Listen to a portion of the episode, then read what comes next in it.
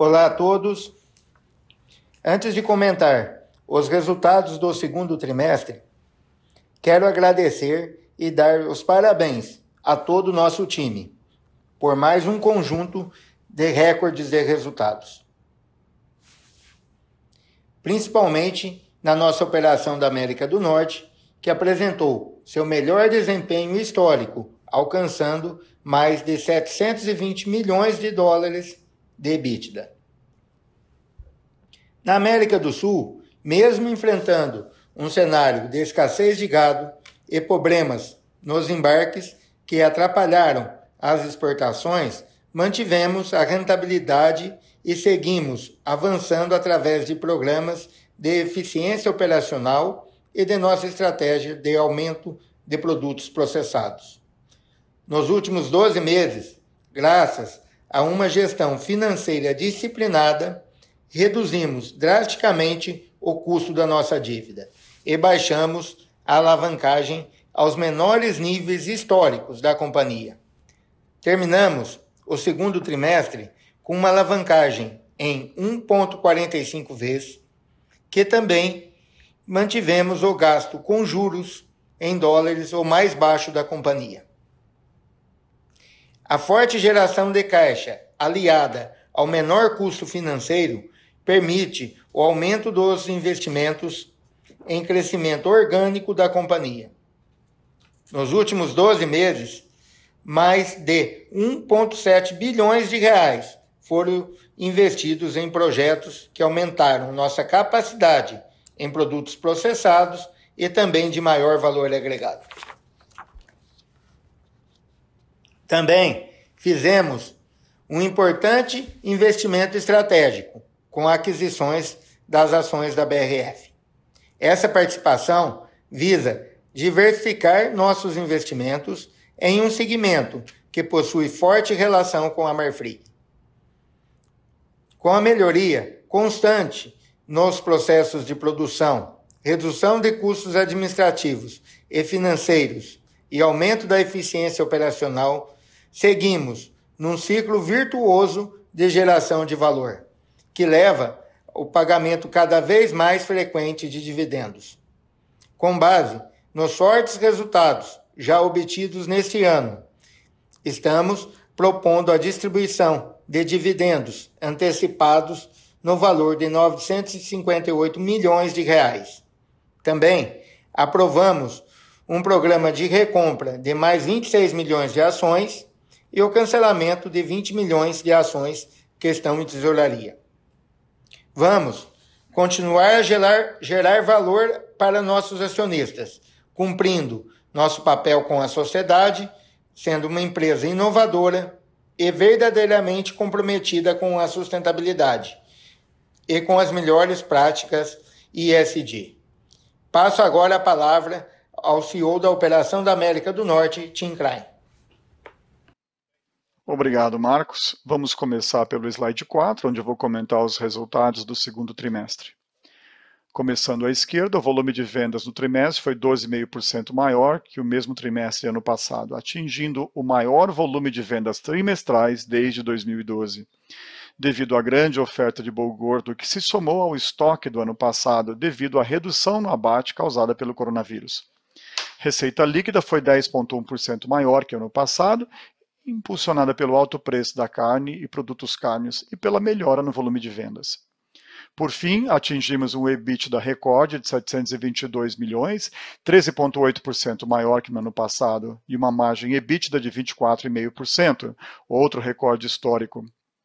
Os fatores desse desempenho foram a forte demanda por carne americana e a ampla oferta de boi gordo, a contínua normalização da economia depois da pandemia do coronavírus, sobretudo no setor de food service, e com o apoio excepcional da forte demanda por carne.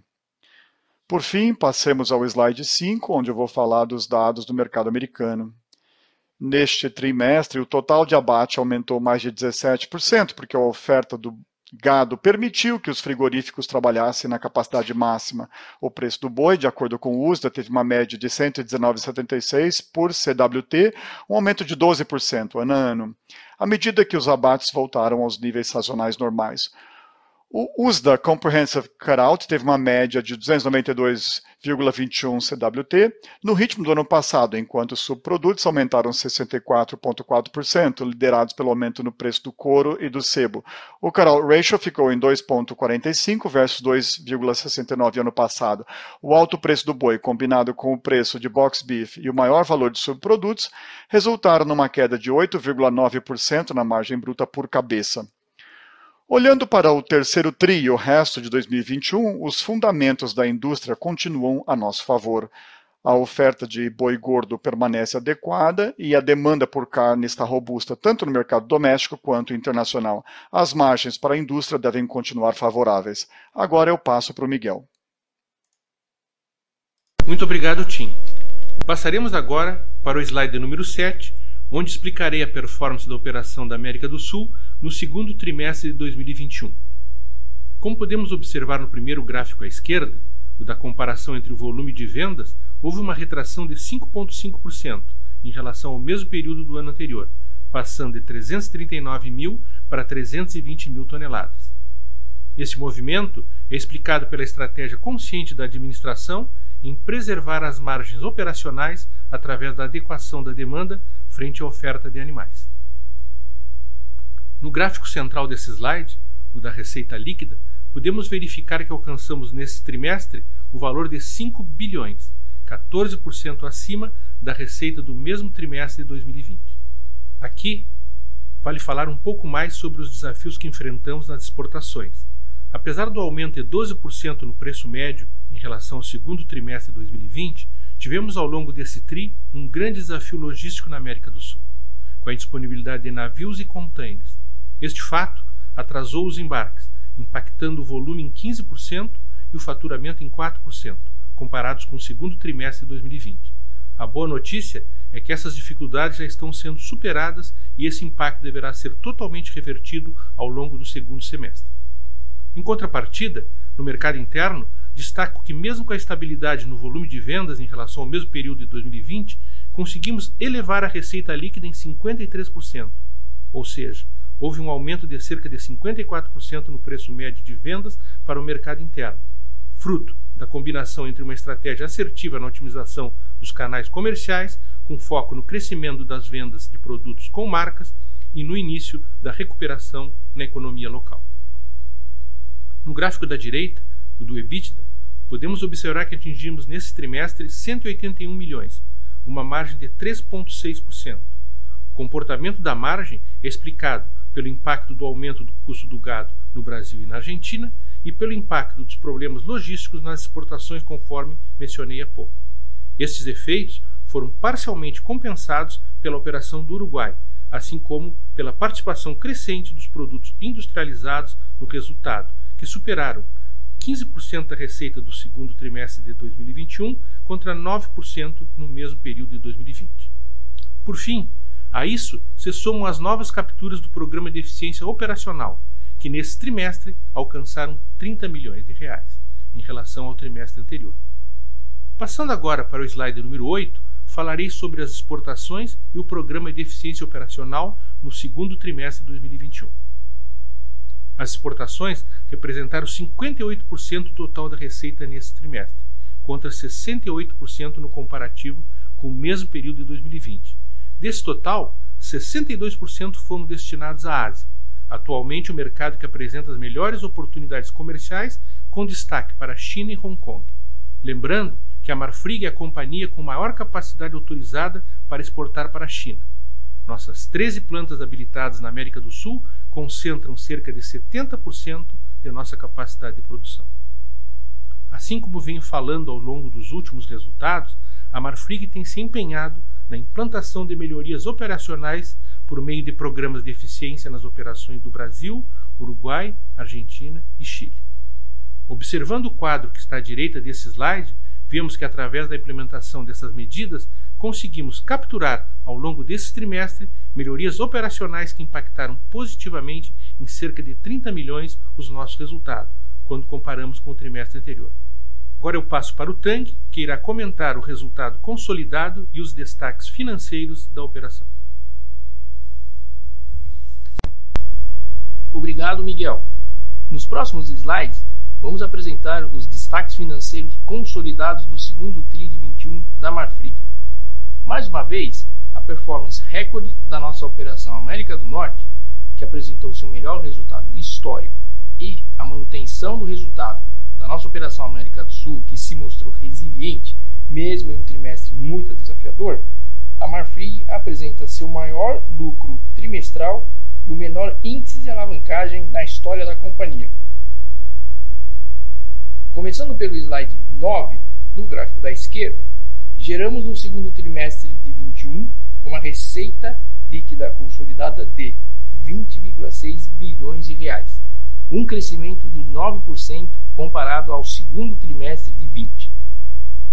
Passando ao segundo gráfico da direita, geramos neste trimestre 3,9 bilhões de reais de EBITDA ajustado, com margem de 19%.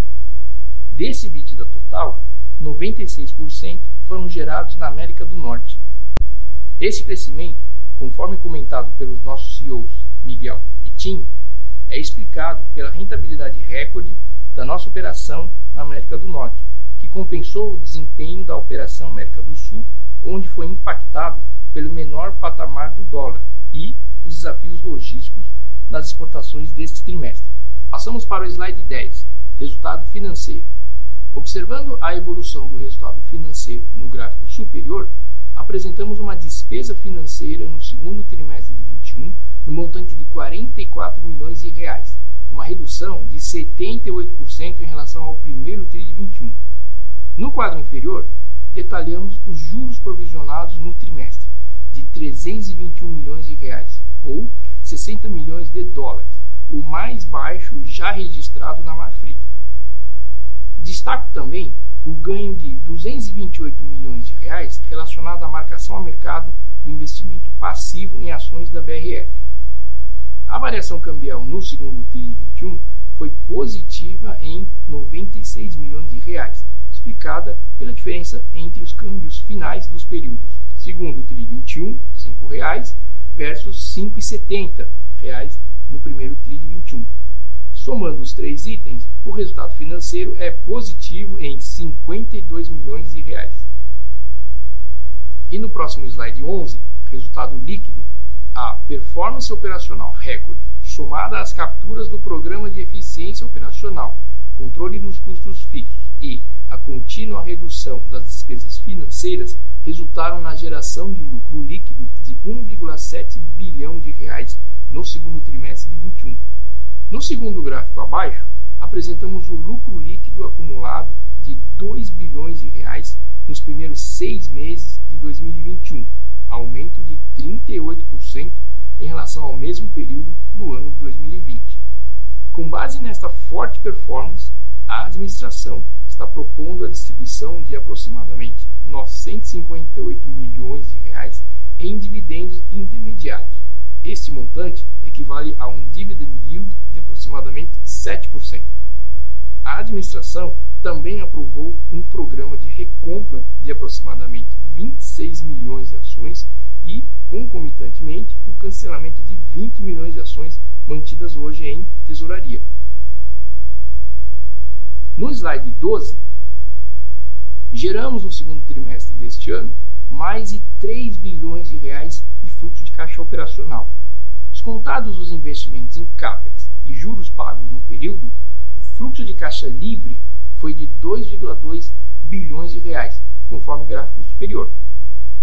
No gráfico abaixo, apresentamos a geração de caixa operacional nos últimos 12 meses acumulados, que foi de 7 bilhões e meio de reais, onde se destaca o investimento de mais de 1,7 bilhão de reais em CAPEX, principalmente em projetos de crescimento orgânico, tais como ampliação das linhas de produtos processados e de maior valor agregado, e o aumento de produtividade e eficiência.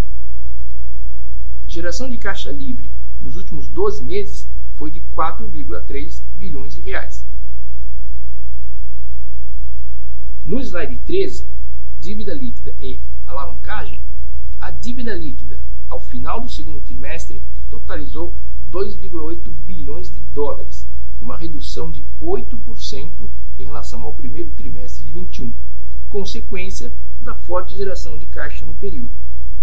Nossa alavancagem atingiu o menor nível histórico, tanto em reais, 1,45 vezes, quanto em dólares, 1,55 vezes. No segundo trimestre de 21, foram pagos aproximadamente 517 milhões de reais em dividendos, sendo 141 milhões de reais para os acionistas da Marfrig, referentes ao resultado de 2020, e o restante aos minoritários da National Beef. Observando os gráficos da direita, temos 90% da nossa dívida é indexada em dólares, o que está devidamente casado com a nossa geração de EBITDA em dólares, que é de mais de 90%. E 73% da nossa dívida está no longo prazo. No slide 14, apresentamos os detalhes do perfil da nossa dívida. Começando pelo primeiro gráfico à esquerda, o cronograma da dívida. Cerramos o segundo TRI de 21 com caixa da ordem de 2,7 bilhões de dólares, suficiente para cobrir os vencimentos até praticamente 2026. No segundo gráfico da direita, vemos a contínua queda no custo médio da nossa dívida, que ao final do trimestre ficou em 5,09% ao ano, 60 pontos base inferior ao quarto TRI de 20. E como resultado de todo esse processo, aumentamos o prazo médio da dívida de 3,4 anos para 4,7 anos. E concluímos agora, em agosto de 21, a emissão de um CRA no volume de 1,2 bilhão de reais em duas séries, 7 e 10 anos, remunerando IPCA mais 4,5 ao ano na série 7 anos e IPCA mais 4,60% ao ano na série 10 anos, que swapamos integralmente para CDI mais 0,97 ao ano, uma das operações de menor custo da companhia. Passo agora para o Paulo Pianese, que irá comentar os destaques de sustentabilidade. Obrigado, Tang. Historicamente, a Marfrig vem pautando sua atuação com ações que têm gerado impacto positivo para se desenvolver uma pecuária de baixo carbono que concilie a produção com a conservação da nossa biodiversidade e que seja produtiva e rentável, contribuindo assim para o desenvolvimento social e econômico nas regiões que a gente atua.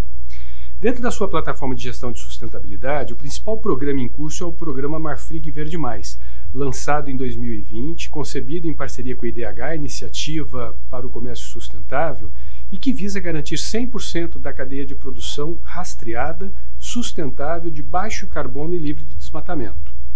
No decorrer desse ano, e mais especificamente nesse segundo trimestre, a Marfrig intensificou o processo de implementação dos projetos e iniciativas previstos para 2021. O primeiro deles tem a ver com o monitoramento do cerrado, importante bioma brasileiro em biodiversidade, mas também em produção, e a Marfrig já concluiu a implementação do geomonitoramento via satélite para 100% das propriedades que produzem nesse bioma, permitindo a identificação e a mitigação de riscos socioambientais na sua cadeia de fornecimento. Outra iniciativa foi o mapa de mitigação de risco, relevante iniciativa desenvolvida para que a gente possa ter uma priorização eh, nas áreas de maior risco. Ferramenta que foi desenvolvida pela Agroícone e que já está em curso e integrada também ao sistema de geomonitoramento da Marfrig, determinando, portanto, o caminho que a gente deve percorrer para ser mais assertivo na implementação das iniciativas.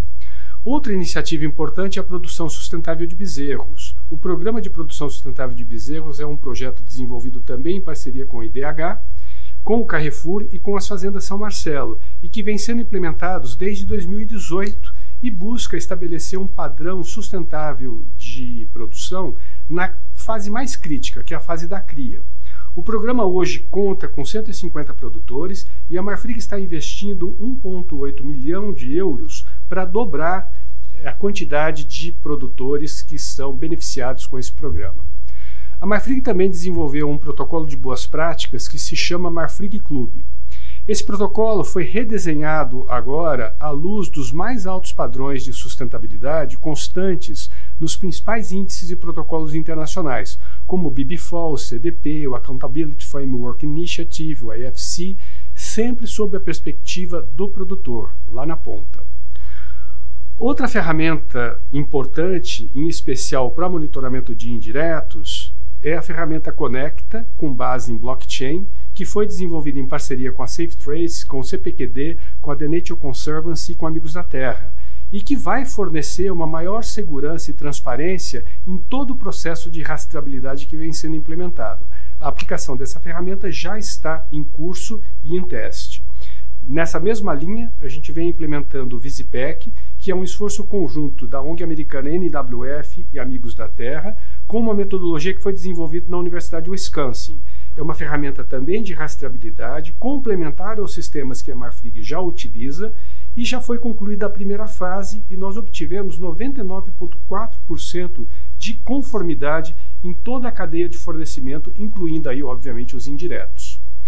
E por fim, a gente vem implementando o protocolo de fornecedores de gado na Amazônia, protocolo esse que foi desenvolvido pelo MPF, né, Ministério Público Federal, e que é, nessa primeira fase de implementação, a Marfrig já obteve um ótimo resultado na sua primeira auditoria que aconteceu agora nesse, primeiro, nesse segundo trimestre, que foi 100% de conformidade. Esses esforços e resultados mostram o nosso comprometimento para ampliar os impactos positivos e assim contribuir para o desenvolvimento socioeconômico e para a manutenção e recuperação da, da biodiversidade nos, nos territórios nos quais a gente atua.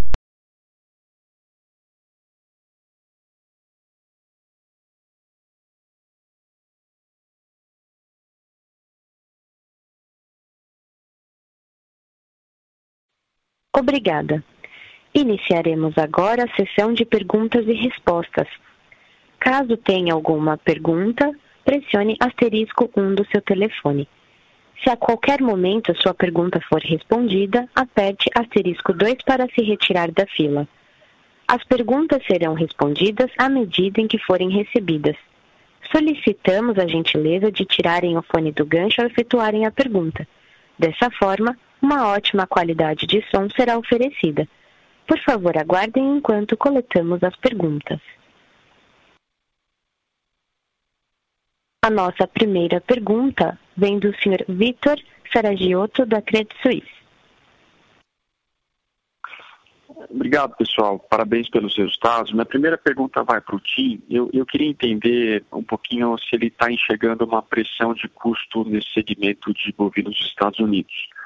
A gente viu outras empresas até de outros segmentos começando a reclamar de pressão de custos, né, de maneira até apontando para uma, uma pressão baixista de margem. Eu queria entender se ele está preocupado um pouquinho com essa pressão de custos em bovinos US. Minha segunda pergunta para o Miguel, é, uma outra preocupação do mercado, Miguel, é a respeito da dinâmica da China, né? Uh, preços de suíno uh, deram uma boa corrigida ao longo das últimas, das últimas semanas, então eu queria enxergar um pouquinho é, como é que ele está é, enxergando essa dinâmica de demanda, preço é, para bovinos na China. Obrigado.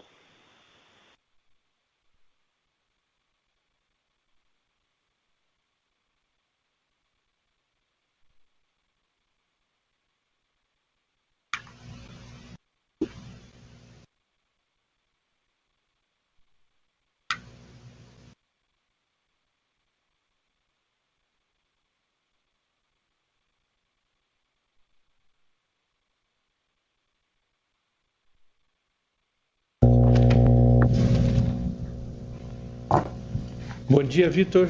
Obrigado pela sua pergunta. Vou começar com a resposta. O que nós estamos vendo na China é uma situação bastante interessante, porque nós estamos vendo o mercado praticando hoje preços que nós vimos no auge da demanda chinesa frente a uma baixa oferta de proteína suína. Ou seja, nós estamos vendo preços que são muito similares aos preços praticados em dezembro de 2019, inclusive superando os preços de dezembro de 2019. Outra, outro aspecto importante para destacar no aspecto da China é que nós vimos nesse, nesse semestre, praticamente, nós vimos o preço do suíno se desprender do valor do preço do bovino. Então, isso confirma aquela análise que a gente fazia de que existe um gap muito grande de possibilidade de crescimento no caso do, no caso do, do preço de bovino e do consumo de bovino. Ou seja, 5 quilos por habitante ano de consumo na China para carne bovina é um consumo baixo com uma possibilidade de crescimento importante. Outro aspecto que é importante destacar também é que no início, quando a demanda e os preços foram muito fortes na China, estou me referindo basicamente ao ano 2019, houve uma, um alongamento muito grande das carteiras de venda. E isso desencaixava em determinados momentos os preços de compra com os preços de venda. E ocasionou, naquele momento, em 2019, mais propriamente no início de 2020, alguns cancelamentos quando a, o ajuste de preço entre preço de compra e preço de venda não andava alinhado. Isso ficou para trás.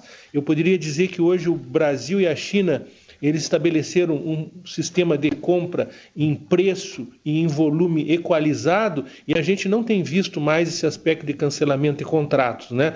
Então, acho que a China eh, confirma que é um cliente muito importante, né? é um cliente que vai seguir demandando, é um cliente que tem uma, uma, uma um consumo estrutural para seguir crescendo, né? e os preços eh, acabam sendo praticado na China, mas influenciando todo o mercado internacional, né? Porque para competir com um cliente que está demandando 60%, 70% das exportações na maioria dos países, os outros países têm que praticar preços alinhados. Então as perspectivas são muito boas.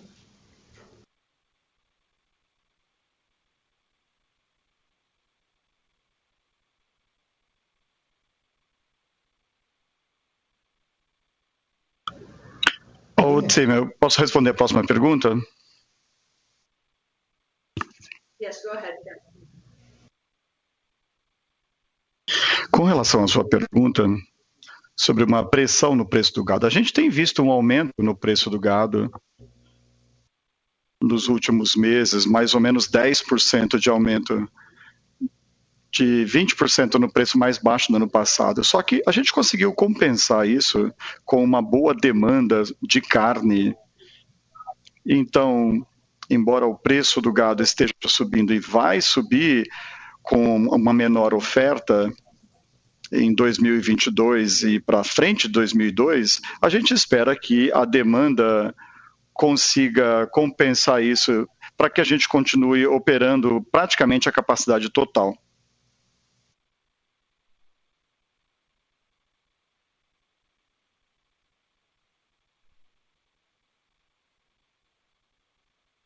A nossa próxima pergunta vem do senhor Lucas Ferreira, do Banco JP Morgan. Oi, pessoal, bom dia. É, tenho duas perguntas também. A primeira para o Tim.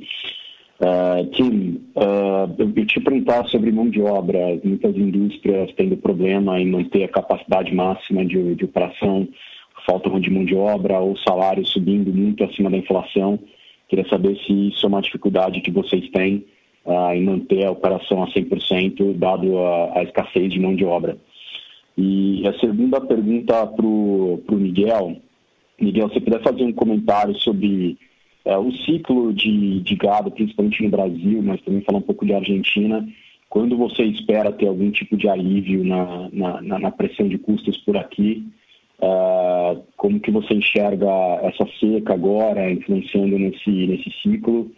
E se eu puder fazer um follow-up da última pergunta do Vitor sobre o que, que, você imagina também como que vai ser o papel da Austrália uh, nesse market share na China, né? A Austrália voltando a ter uma operação um pouco mais normal, talvez no final desse ano, ano que vem, se isso pode ser um risco para exportadores aqui da América do Sul. Obrigado.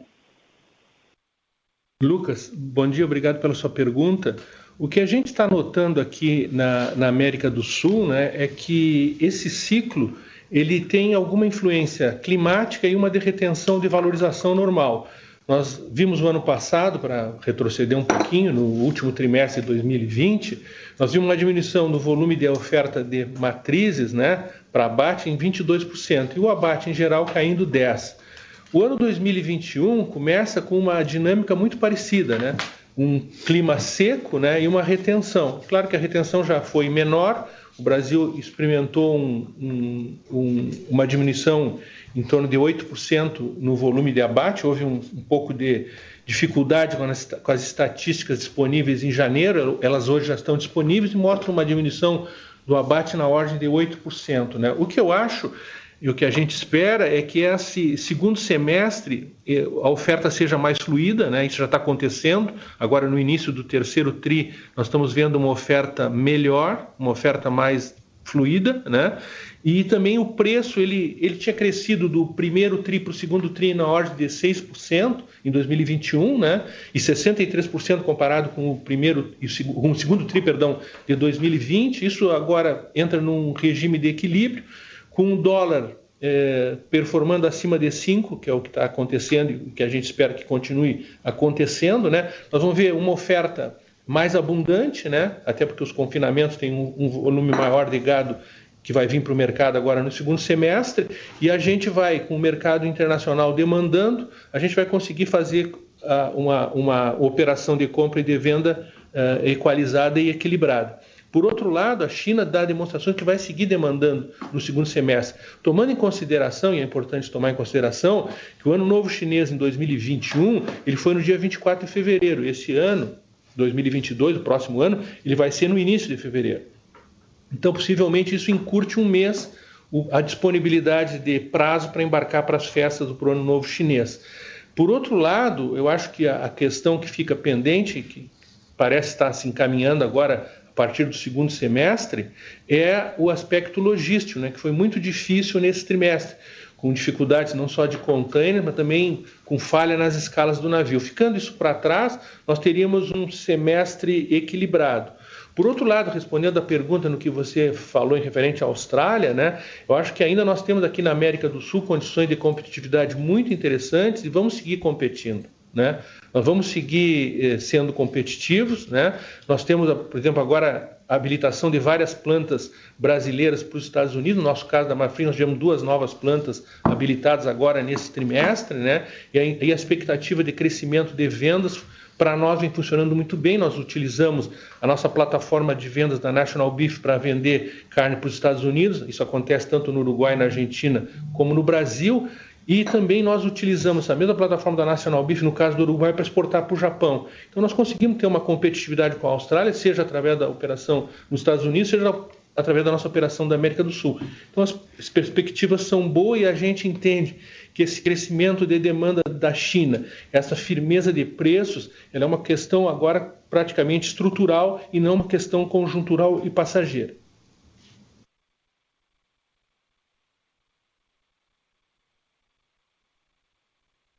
Tim, pode responder a sua pergunta, por favor.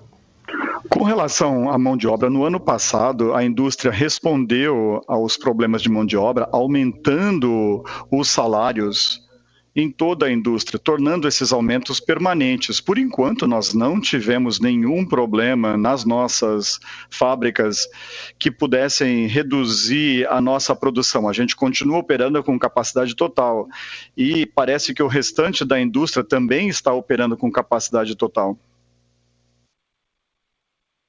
Muito obrigado a todos.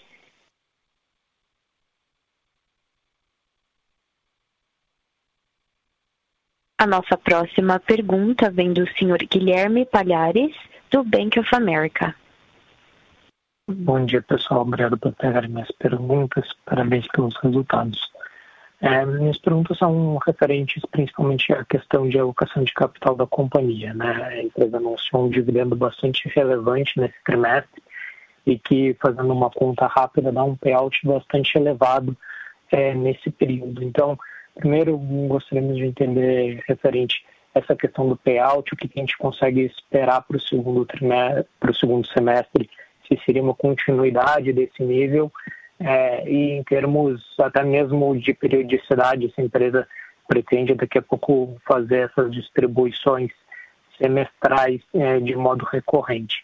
E também nessa questão do dividendo, ainda pensando em termos do trade-off da companhia sobre buybacks e dividendos, né? Se a gente fizesse uma conta rápida hoje com o preço da ação no fechamento anterior é, e o programa anunciado, também seria um, um, valor bastante relevante. Então, queria entender um pouco só do racional da companhia em ter escolhido é, dividendos contra buybacks é, e o que vocês poderiam compartilhar nesse sentido. Obrigado.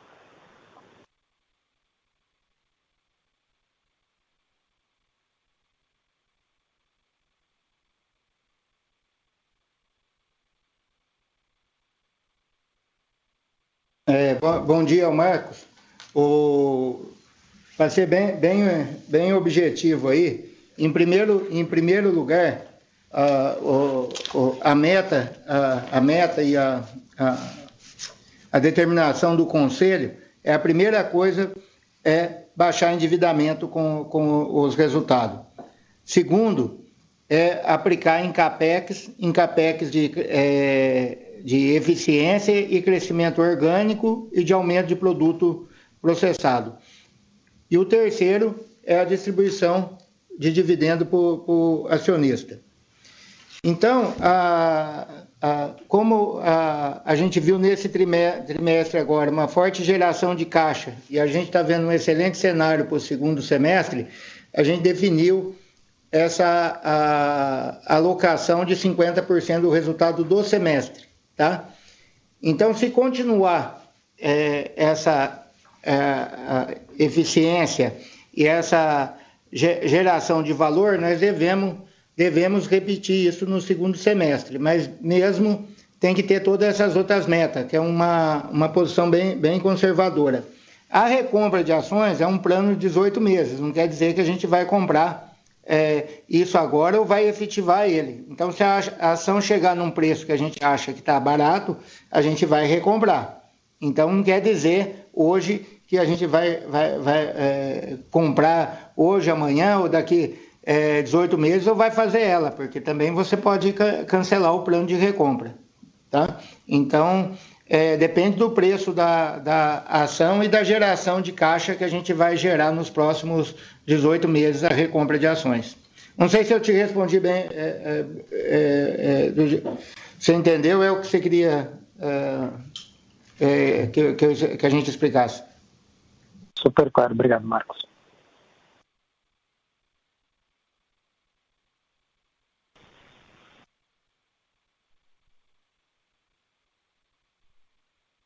Um momento enquanto coletamos as perguntas.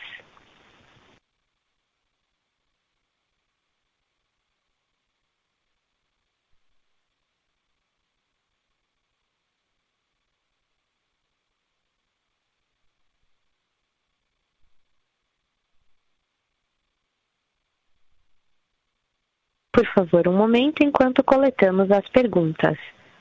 A nossa próxima pergunta vem do senhor Henrique Brustelin, do BTG Pactual.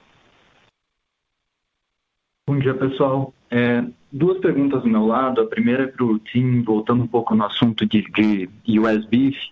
É, é muito claro que durante o trio o ciclo continua muito favorável e até a sazonalidade acho que ajuda na oferta de animais. É, eu só queria entender se no Q2 vocês viram também algum fator talvez mais pontual ajudando nessa disponibilidade, é, seja, seja pelo preço de grãos mais alto, ou talvez até é, algum problema em disponibilidade de pastagem. É, ou, se, ou se a oferta de animais foi realmente conforme vocês estavam esperando e, e o que foi surpresa foi, foi uma demanda muito forte. É, e a segunda é para o Miguel, é, se você puder comentar um pouco, Miguel, na Argentina, como que está evoluindo a operação agora que é, a restrição à exportação caiu, mas continua com algumas limitações com relação à cota. É, e no Uruguai também, como que vocês veem a sustentabilidade dessa oferta de animais forte para a segunda metade do ano? Obrigado. Bom dia. Eu vou começar a resposta, Henrique. É, do ponto de vista da Argentina, foi um trimestre extremamente desafiador, né?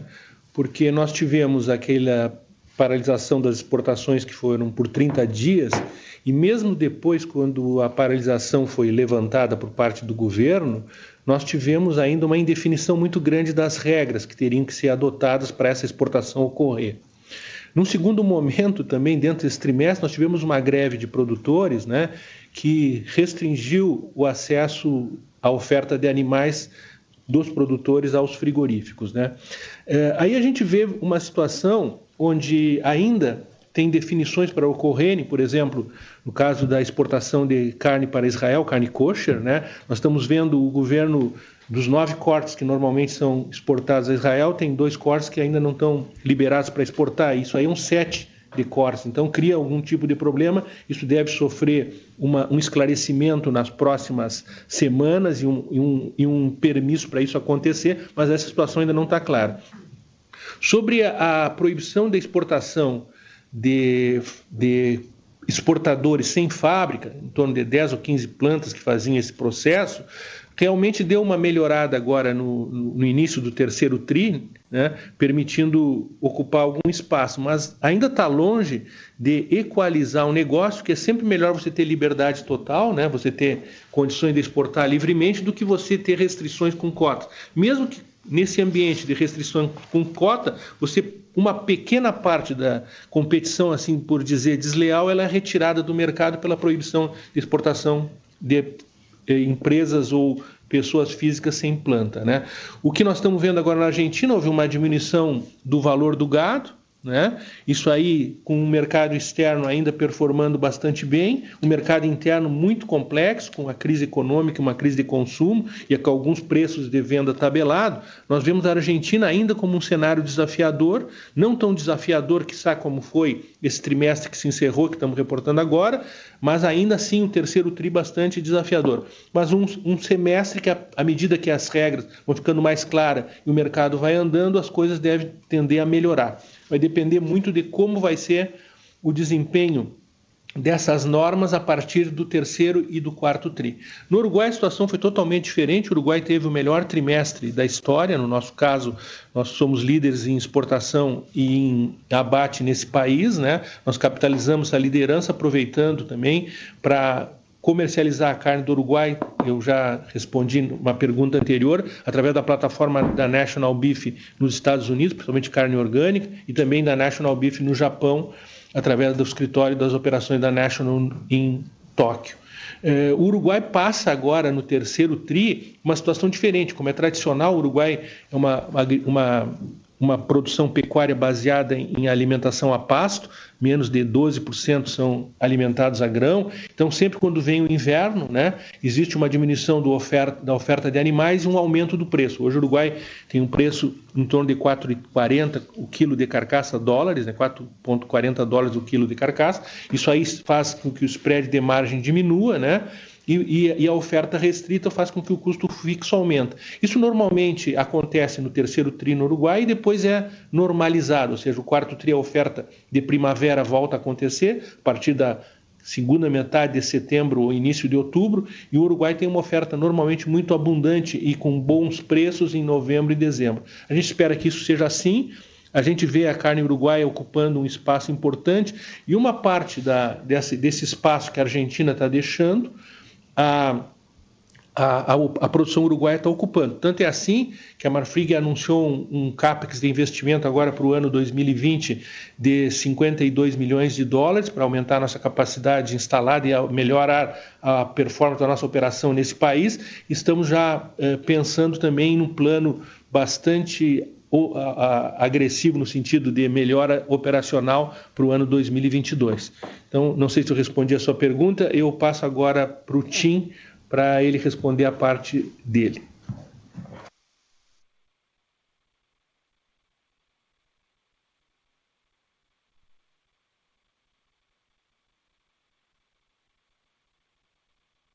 Olha, o abastecimento estava em linha com as nossas expectativas.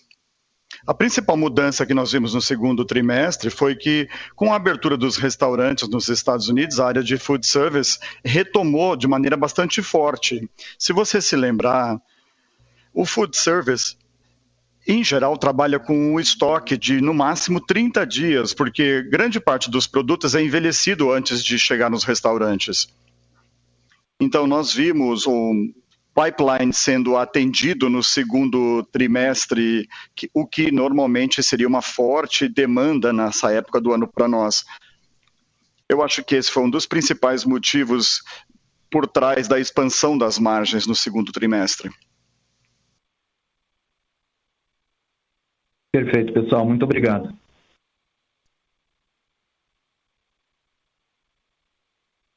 Lembrando que para fazer perguntas, basta digitar asterisco 1. Por favor, aguardem enquanto coletamos as perguntas.